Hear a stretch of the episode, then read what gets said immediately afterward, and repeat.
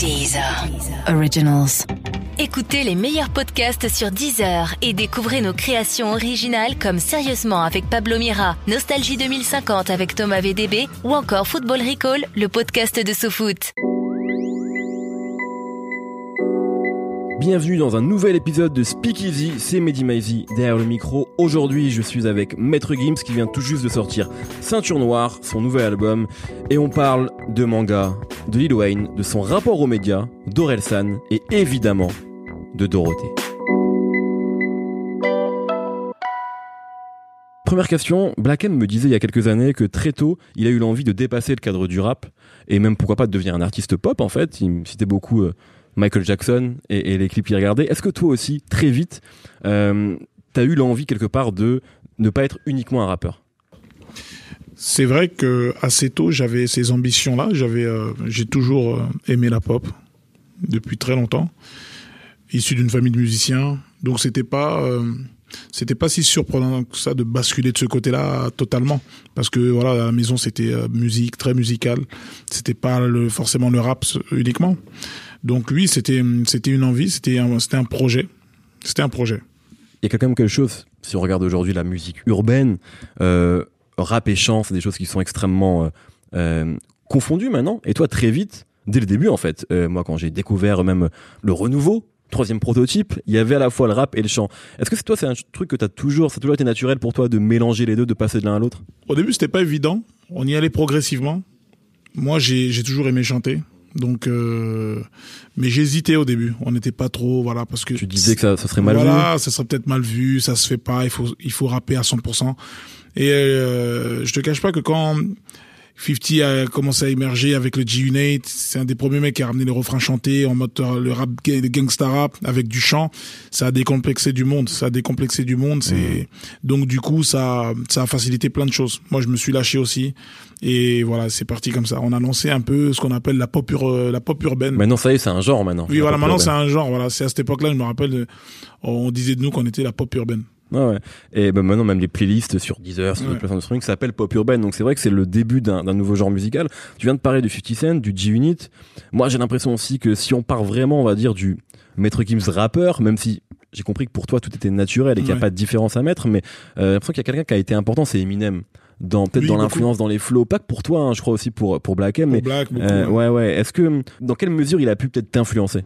Dans le ouais dans le flow de sa façon d'aller un peu partout euh, de ramener des flots euh, auxquels tu penses pas forcément, sa façon de rebondir sur l'instru, sa ses intonations, c'est c'est son, son univers. C'est pour moi c'est un des plus c'est le plus grand. Je trouve que vous avez un truc en commun, c'est le côté surprenant en fait. C'est-à-dire que en fait Eminem, on va dire à sa grande époque, tu savais pas où la rime allait tomber, quel flow il allait avoir. Il y a même des morceaux, c'est même dur de citer deux fois, il a le même flow en fait. Vrai, et moi, vrai. quand je t'ai découvert, honnêtement, je me suis dit, il y avait un peu ce truc-là où quand tu commencer à poser sur un morceau, on savait pas où t'allais aller en fait à la fin du morceau. C'est vrai, ouais, c'est vrai parce que je me cassais la tête en permanence à ne jamais avoir le même flow sur euh, sur aucun des sons, changer de flow à chaque fois, c'était mon truc. Il fallait que sur chaque son, bah, que j'ai un flow différent. J'aimerais peut-être qu'on qu parle de, à mon avis, des morceaux qui ont été décisifs pour toi dans ta carrière. Moi, le premier, et là, on va vraiment revenir en arrière, mais c'est peut-être 30%. Euh, qui était un c'est une phase B d'ailleurs je crois. Ouais, c'est ouais, même B, pas Lloyd Banks. Ouais ouais de Lloyd Banks. Bah voilà G-Unit encore. Ouais. euh, est-ce que t'as senti qu'il y a eu un déclic et peut-être que on va dire l'univers pour le coup rap français a commencé à te prendre au sérieux avec ce morceau notamment? Bien sûr j'ai senti. C'est à l'époque euh, Bouscapé et tout hein. donc ouais. euh, c'était euh, cette époque où Bouscapé était un site euh, voilà incontournable. Il fallait il fallait y être. Il vous a beaucoup suivi pour le coup. C'est vrai que vous par étiez... la suite il nous a beaucoup suivi justement, on a fait ce freestyle 30% qui a été joué à, par la suite euh, par ce gros site et ça a commencé vraiment à exploser à ce moment-là, vraiment. Des gens commençaient à nous prendre au sérieux, à me prendre au sérieux et euh, voilà, euh, la capitale avait vraiment l'œil sur la section d'assaut quoi. Et de là, euh, de là tout est parti. Tu dis la capitale et je crois qu'avec le premier album, euh, c'est la France en fait qui oui, vous a après, découvert après et surtout sûr. pour moi le deuxième morceau évidemment c'est désolé Ouais. Euh, et qu'est-ce que ça fait en fait d'être de passer d'un rappeur, un statut de rappeur respecté à celui d'un groupe euh, pop? Qu'est-ce qu'on se dit en fait à ce moment-là? À ce moment-là, on réalise pas en fait, en, en, vraiment ce qu'on est en train de faire. C'est après, à travers les commentaires, etc. Quand on a basculé avec Désolé, on est arrivé avec Désolé qui a cartonné et tout, on a perdu une partie euh, du public de 30%, tout, tout ça, quoi. Parce que les gens n'ont pas compris. L'écrasement de tête. Voilà, et ça part tout de suite de commercialisation, de machin, ça se vend, ça fait ci, pour les radios, ça fait ça. Donc on a eu toute une ribambelle de messages comme ça. Et euh, il y en a de plus en plus, donc on a perdu un certain public, on en a gagné un plus grand derrière. Et, euh, et voilà ce qui s'est passé. Et ça continue jusqu'au- jusqu'à aujourd'hui. Ça- Est-ce que ça t'a, toi, vous, même les kiffeurs de rap, est-ce que, et les kickers même, euh, est-ce que ça vous a fait mal quelque part d'être, de perdre ce public-là ou vous, vous saviez que c'était le sens de l'histoire et que ça passait par là? Honnêtement, ça nous a pas fait mal. Ça nous a pas fait mal. Ce qui était embêtant, c'est que les gens, c'est que, c'est de se dire que les gens pensent qu'on est plus des rappeurs ou qu'on sait plus rapper, etc. C'était ça qui était embêtant. Donc, euh, c'est pour ça qu'il y a toujours eu des morceaux de rap dans mes projets ou dans les projets de Black M, Le Fa, Dama, Maska. C'est, on a toujours été des kickers dans l'âme. Mais non, on n'a pas été blessé, on n'a pas été, on n'a jamais eu aucun doute sur la direction, euh, sur notre direction. Tu dis euh, toujours été des kickers. Est-ce qu'un morceau comme Loup-garou, qui est donc un des extraits euh, de, de Ceinture Noire, est-ce que c'est aussi pour, pour prouver aux gens? Même si t'as, on va dire que t'as un statut, t'as pas forcément besoin de prouver, mais est-ce que t'as quand même ce truc-là de dire bon, on va remettre les pendules à Bien l'heure sûr, et- totalement. c'est dans ce truc-là? C'est totalement, c'est totalement ça. Dans un premier temps, j'ai eu envie de le faire, j'avais envie de faire ça, et bien sûr, c'était pour prouver aux gens, regardez, je suis toujours là. Le loup-garou est toujours là, et, euh, et voilà, ne sortez pas. Ne sortez pas. Ouais, c'est Ouais. plus pour euh, plus pour dire ça. Et justement, tu euh, parles effectivement de le fait d'être un kicker. Aujourd'hui, tu as un public qui est, on va dire, qui est pas limité à un seul genre musical. Euh, Est-ce que c'est quand même encore important pour toi d'être dans le rap, justement, de suivre ce qui s'y passe, d'inviter Fianso par exemple, de travailler avec Orelsan C'est important pour toi d'être encore dans cet écosystème-là? Oui, c'est très important pour moi d'être encore parce que je fais partie. euh, J'ai pris racine. euh, les racines viennent de là. Ça vient vraiment de, cette discipline-là. Pour ensuite former, créer un arbre qui s'élance très très loin et qui va toucher beaucoup plus plus haut. Mais les racines, c'est c'est les racines quoi. C'est Ok. le hip-hop, le rap. Donc c'est très important. Maintenant, voilà, tu- tu- le rap reste un, dans ton ADN, mais euh, ta musique a évolué, tu vas vers d'autres inspirations, il y a eu même des moments forts, même qu'on, c'est marrant parce que un morceau comme Sapé comme jamais par exemple, a inspiré aussi le reste du rap, c'est aussi le début quelque part de la vague afro, alors que toi t'étais déjà aussi dans autre chose. Mais moi ce que je me pose la question c'est qu'est-ce qui a changé pour toi on va dire en termes de création entre euh, le renouveau troisième prototype et ceinture noire comment est-ce que est-ce que tu construis ta musique de manière différente aujourd'hui? Oui, je la construis de manière différente parce que le, le champ est beaucoup plus large. Je suis pas limité. Mhm. Un rappeur, il est limité. Il va kicker de la même façon, il va toujours kicker dans son morceau, il va, il va faire un couplet rap, un refrain rap. Mhm. Ou sinon, il va inviter quelqu'un pour qu'il puisse chanter. Donc, c'est assez pauvre. Moi, je suis content de pouvoir, euh, d'avoir cette, ce- cette panoplie, de, pouvoir avoir la chance de chanter, euh, d'être un mélodiste, parce que je peux m'épanouir davantage et je peux proposer quelque chose de beaucoup plus large et toucher beaucoup plus de gens. Pour moi, c'est ça aujourd'hui la chose la plus importante, c'est de faire découvrir ma musique au maximum de gens. Je veux pas rester dans un cadre, dans, dans, dans une case, quoi, qui est uniquement le rap. Le rap, j'aime bien le faire, j'aime bien rapper, j'aime bien chanter, j'aime bien créer. Et j'espère que je vais encore plus euh, m'élargir. Tu dis euh, euh, les rappeurs ils rappent et ils invitent quelqu'un pour chanter. C'est un peu moins vrai maintenant puisque maintenant les rappeurs chantent beaucoup. Oui, Est-ce que c'est pas grâce il y a ou à cause de toi peut-être? Entre je autres. pense que j'ai joué un rôle, tout comme 50 Cent a joué un Mhm. grand rôle, moi aussi, dans, dans Eminem, dans ma carrière. Je pense que oui, bien sûr, on va pas faire de fausse modestie. Mhm. Je sais que depuis que je chante avec la section, qu'on fait des refrains chantés, ça a décomplexé tout le monde. Et les gens se mettent à chanter, à rapper, depuis qu'ils m'ont vu le faire, qu'ils nous ont vu le faire avec la section. Ça, j'en suis conscient et j'en suis fier. Est-ce que t'as pas créé un monstre quelque part?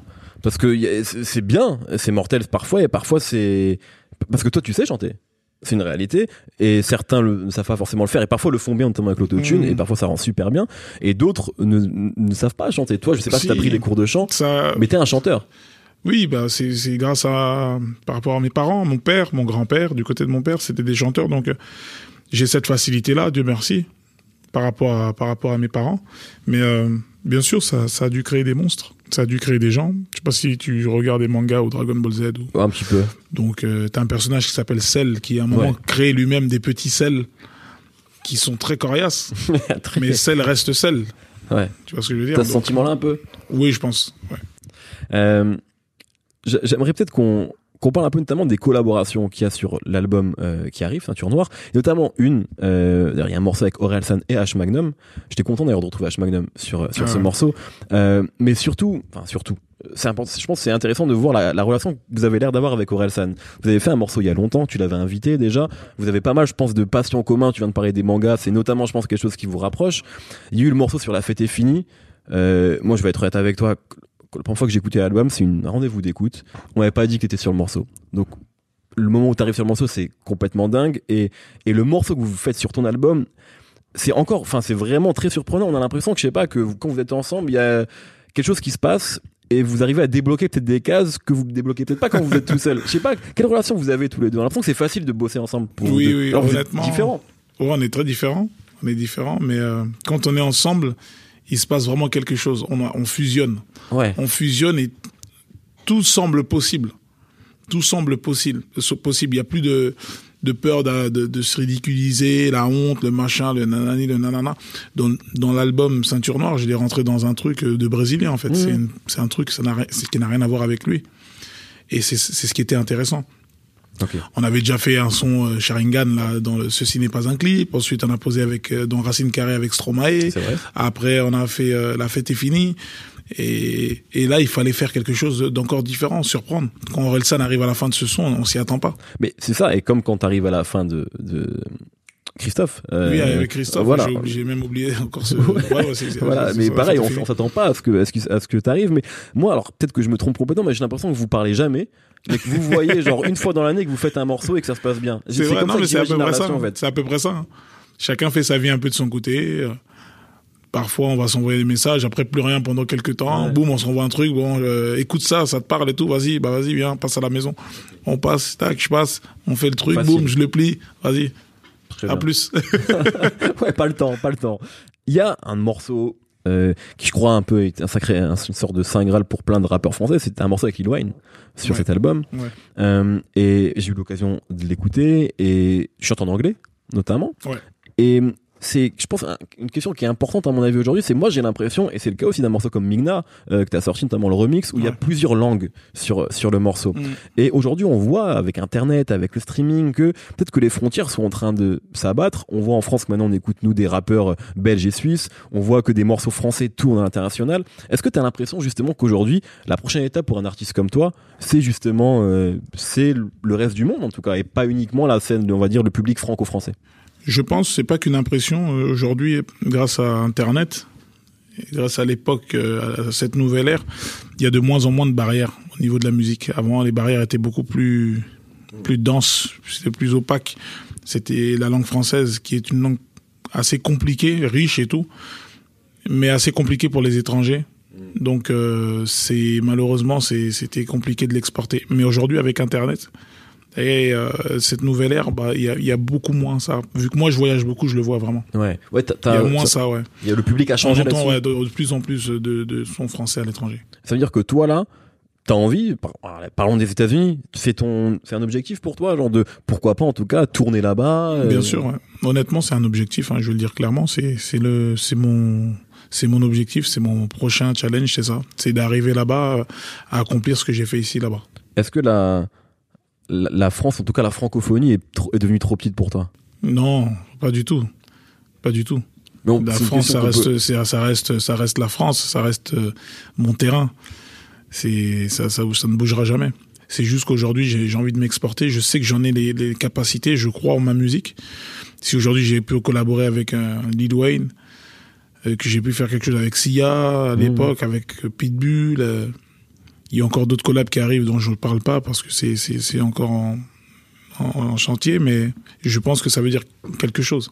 Et on voit aussi, moi, ce qui à mon avis est intéressant, c'est qu'il y a aussi un intérêt des artistes américains notamment Oui. pour qu'avant il y avait il y avait des collaborations hein, qui, qui ont été faites depuis longtemps mais c'était parfois pour la version française de l'album Mmh, de des. Elliott. voilà des remixes et il y avait pas forcément un intérêt Pas Là, des on sons originaux, ouais, ouais. ouais, là on sent que il se pose des questions sur qu'est-ce qui se passe sur le rap enfin tu vois il y a Oui, il y, y a un vrai intérêt Parce que c'est un marché important, la France.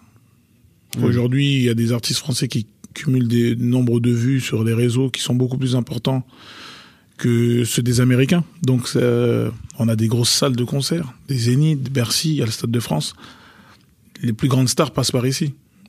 il y a énormément, que ce soit financièrement ou autre, à gagner en France. Donc, tu as tout intérêt à faire un featuring avec un artiste français qui peut t'exporter euh, un peu en Europe, en Afrique noire. Bien sûr. Me posais une question en préparant l'interview et je me disais, en fait, je sais pas, euh, alors c'est, tu vas peut-être pas être d'accord, mais je, t'es peut-être la pop star française euh, la plus importante aujourd'hui.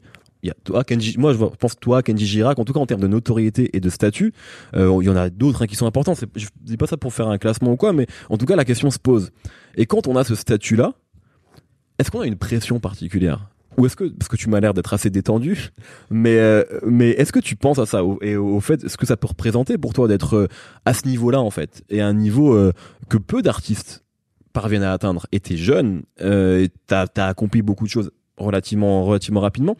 Euh, est-ce que tu te poses cette question? Est-ce que parfois c'est pas trop pour tes épaules? Honnêtement, je, il y a des moments, par exemple, le- hier, je me posais cette question.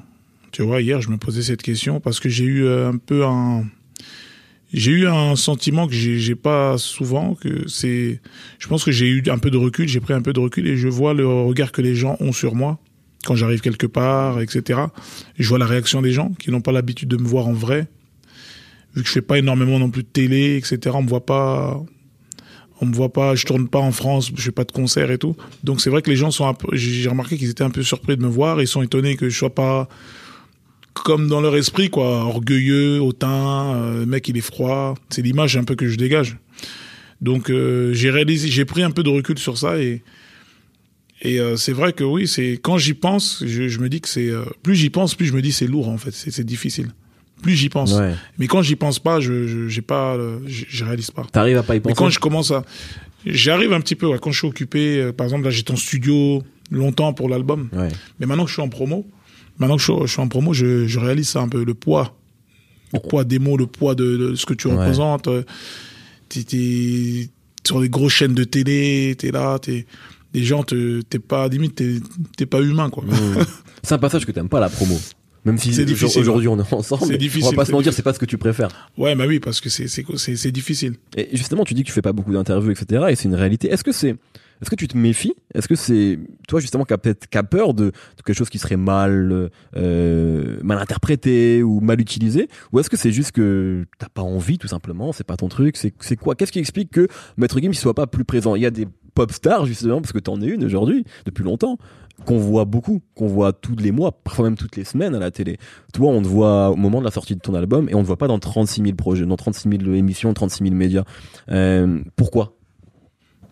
Je pense que c'est juste que j'ai pas, j'ai pas envie de d'être vu partout. Je choisis vraiment, euh, je choisis euh, par contre vraiment les médias, la télé. Je, je choisis où je veux apparaître, avec qui je veux être vu. Mais euh, et voilà quoi. C'est c'est tout simplement ça. Euh, Alors, justement, tu, tu, tu parles un petit peu de, de, du fait d'être rare, mais par contre, il y a quand même quelque chose qui est... Je, parce que je me reprenais tous tes albums, et à chaque fois, c'est des projets qui sont extrêmement longs. Euh, tu, alors c'est vrai que tu laisses du temps généralement entre tes projets, donc euh, on sent que moi j'imagine que tu vas euh, au laboratoire quoi et que tu bosses sur tout ça. Mais est-ce que finalement ouais le plus important pour toi c'est ça, c'est la musique et euh, et c'est ça qui parle finalement à la place de tes interviews, à la place de c'est tes albums? Oui, c'est c'est mes albums qui parlent, qui répondent à certaines questions. Parce qu'il y a des questions qui sont compliquées, des questions difficiles, des réponses compliquées qui ne seront pas claires en télé ou en radio. Donc on essaie de, de l'expliquer avec certaines images, véhiculer des, émo- des émotions. Et euh, moi, je suis pas à l'aise euh, sur les plateaux télé. M'asseoir comme ça avec du monde et parfois ça parle, ça rigole, toi t'es là, tu fais rien, tu regardes ce que ça se passe, tu vois, t'as l'impression de servir un peu la, la soupe. Ouais. J'aime pas ce ressenti-là, j'aime pas. Donc, euh, C'est un truc que ça- t'as en commun avec Orelsan ça pour le coup. Il en parlait dans son Ouais, ouais, album. euh, J'aime pas trop. J'aime pas trop ce, ce truc-là où t'es posé. Tac, la télé, la caméra, machin, on reçoit machin, tac, faut rigoler, là, faut faire ça, j'aime pas. pourquoi comment ça se fait que justement tes projets soient aussi euh, denses à chaque fois? Tu pourrais dire euh, je fais 40 morceaux mais j'en sors euh, euh, 12 alors peut-être que t'en fais 100 pour en sortir euh, 30 mais comment ça se fait justement? C'est parce que tu, tu as l'impression que tu dois donner à ton public ou c'est juste toi qui, a- qui est comme ça? J'ai, j'ai, euh, j'ai beaucoup de sons de côté et je me dis à chaque fois qu'ils sortiront peut-être jamais. Donc j'ai peur, en fait, de, de pas partager les, les choses. Ce que j'aime vraiment, c'est que les gens puissent écouter ce que j'ai, Hmm. Que les gens, euh, que les gens puissent ressentir ce que je ressens moi quand je fais ma musique. C'est ce que je veux en, en, premier. Ce que j'attends des gens, ce que les retours que j'attends, c'est j'ai vraiment envie que que ce soit toi, que ce soit n'importe qui d'autre, ressente ce que je ressens quand j'écoute ce son, comprenne pourquoi je l'ai chanté comme ça. Donc je m'efforce vraiment de, de, de, de faire ressentir les choses au maximum. Et c'est pour ça que j'aime donner autant. J'aime pas... Je pourrais faire un 14 titres, un 15 titres. Et il y a des gens qui m'ont dit 40 ça fait trop, ça fait bra- ça fait brocante, ça fait machin, tu peux pas donner autant, soit rare, soit ci, soit ça. J'ai dit non. Les, les sons, j'ai confiance en ces sons-là, je les trouve très bons. Et, euh, et voilà, tant que c'est bon, c'est bien. Il y a pas de c'est pas bâclé. Tu, tu dis, euh, j'ai envie qu'on ressente la même émotion que moi en les, en les faisant, en les écoutant. C'est quoi le morceau de l'album Ceinture Noire qui t'a procuré le, le plus d'émotion une fois qu'il était fini? Où aller, malheur, malheur. Pourquoi? Qu'est-ce que qu'est-ce qui s'est passé avec ces morceaux euh? Parce que c'est des, chansons qui c'est très c'est profond. Malheur, malheur, il est il est très profond. Je parle je parle de mon père un peu dedans. Je parle de mon père, des conseils qu'il qui m'a donné euh, étant gamin, de des des fatalités de la vie. Je parle d'où je suis né. Tout ça ramené avec des images, ramené avec des images, avec de l'émotion dans le refrain et tout. Et j'ai vraiment ressenti beaucoup de choses en faisant ce morceau. Et c'est, j'ai vraiment hâte que les gens l'écoutent et que qu'ils ressentent que la même chose. Sur, euh, on va dire, l'esthétique autour de l'album, euh, tu travailles avec Fifou sur la, Ouais. sur la pochette. Et bon, c'était déjà, t'as toujours travaillé avec lui, hein, Toujours. je crois, hein, je- Toutes les pochettes, solo, ouais, ouais. Et euh, je me souviens, moi, de celle de Subliminal qui était, pour le coup, très grandiloquente. Ouais. Euh, et celle de Ceinture Noire est sobre, vraiment. Euh, Enfin, celles au pluriel Mm. sont sobres, parce qu'il y en a, Mm. il y en a trois. Euh, comment vous avez bossé dessus? Qui a eu cette idée? Et justement, est-ce que c'est aussi une volonté peut-être d'arriver avec une imagerie qui était peut-être beaucoup plus euh, léchée et, euh, et voilà élégante en fait? J'ai l'impression que c'est que l'élégance a été mise en avant. C'est vrai, c'est vrai, c'est vrai. Donc c'est des idées à chaque fois que moi je soumets un peu à Fifou et qui développe lui de son côté et on travaille vraiment ensemble. On travaille vraiment ensemble. Subliminal, c'était un peu pour euh, voilà, c'était un peu voilà avec sur le trône, machin. Ouais. À cette époque-là, j'étais déjà dans Game of Thrones moi. Hmm. J'ai commencé euh, j'ai commencé Game of Thrones dans ces- il y a très longtemps. Au début. Donc, ouais, dans les débuts. Vraiment au début, j'ai commencé au début. Donc, je, je voulais vraiment remettre ça en scène, un peu le trône de fer, etc. C'était un clin d'œil à ça. Vu qu'on a toujours été dans la compétition, les freestyles, les machins. Donc, c'était ça, en fait, la pochette. Ok. Euh, justement, tu parles de tu, tu parles de séries et c'est vrai qu'il y a toujours euh, beaucoup de références à des mangas, à des films, à des euh, à des choses dans ta musique. Est-ce que c'est ça En tout cas, est-ce que c'est ça ou qu'est-ce qui te fait donne envie de te dépasser? Qu'est-ce qui t'influence aujourd'hui dans ta musique, indépendamment de la vie que tu mènes, tes expériences Mais euh, est-ce que justement euh, Game of Thrones ou j'en sais rien moi, là la série à la mode, là c'est la Casa del Papel, tout le monde en parle trop même. Est-ce que c'est mais est-ce que ces genres de choses, euh, ça peut justement débloquer des choses, des choses chez toi, des des cases dont on parlait avant? Est-ce que ça peut ça peut être influence Est-ce que ça peut t'influencer? Totalement. Ces choses-là peuvent m'influencer. C'est, moi, j'ai toujours été un- inspiré par la, la BD, les mangas, les séries, les films, euh, tout, ce- tout, tout cet univers, quoi. Vraiment. Ça fait partie de, mes, de, de ce que j'écris. Il y a toujours un clin d'œil, des, des références comme ça, bien sûr. C'est super important pour moi. Ça m'inspire beaucoup. Ta série préférée? Game of Thrones. Ah, Game of Thrones, ouais, ouais, c'est la meilleure série. Euh, peut-être que peut-être une dernière question. Tu as collaboré avec beaucoup d'artistes dans, dans ta carrière. Euh, ton, est-ce que ta collab rêvée, c'est Dorothée Franchement, Parce que Dorothée, t'as, parlé sur Instagram d'elle comme ta ouais, mère biologique. ouais, ouais, bah oui, c'était, c'est, no- c'est, c'est notre daronne. Si c'était de ma génération, Ouais, à peu près, ouais. c'est, c'est, c'est, c'est la, c'est la Elle daronne. a été importante pour nous. Bien sûr. Franchement, Elle empêchait beaucoup de gamins de faire des bêtises. Hein. On- franchement, ouais. C'est la seule femme, je pense, qui peut marcher dans n'importe quelle cité, quartier, C'est vrai. qui arrive chez n'importe quel euh, voyou sans rendez-vous. Normal, c'est Dorothée, elle peut se poser, quoi. Et ta collab rêvée, du coup? Oh, Il y en a tellement.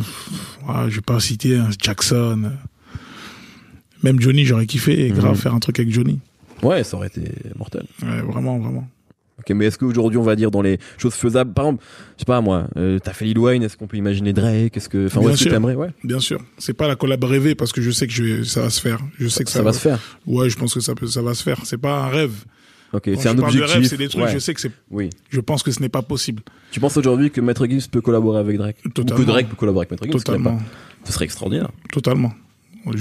C'est vrai, c'est, si on a, on a fait Lil Wayne, Lil Oui, Wayne. Wayne, c'est le producteur de Drake à Bien la base, c'est son bien papa. sûr, Bien sûr. Donc, euh, si le papa dit du bien de nous à son fils, ça pourrait passer derrière. Parfait. Merci beaucoup en tout cas. Merci, avec plaisir.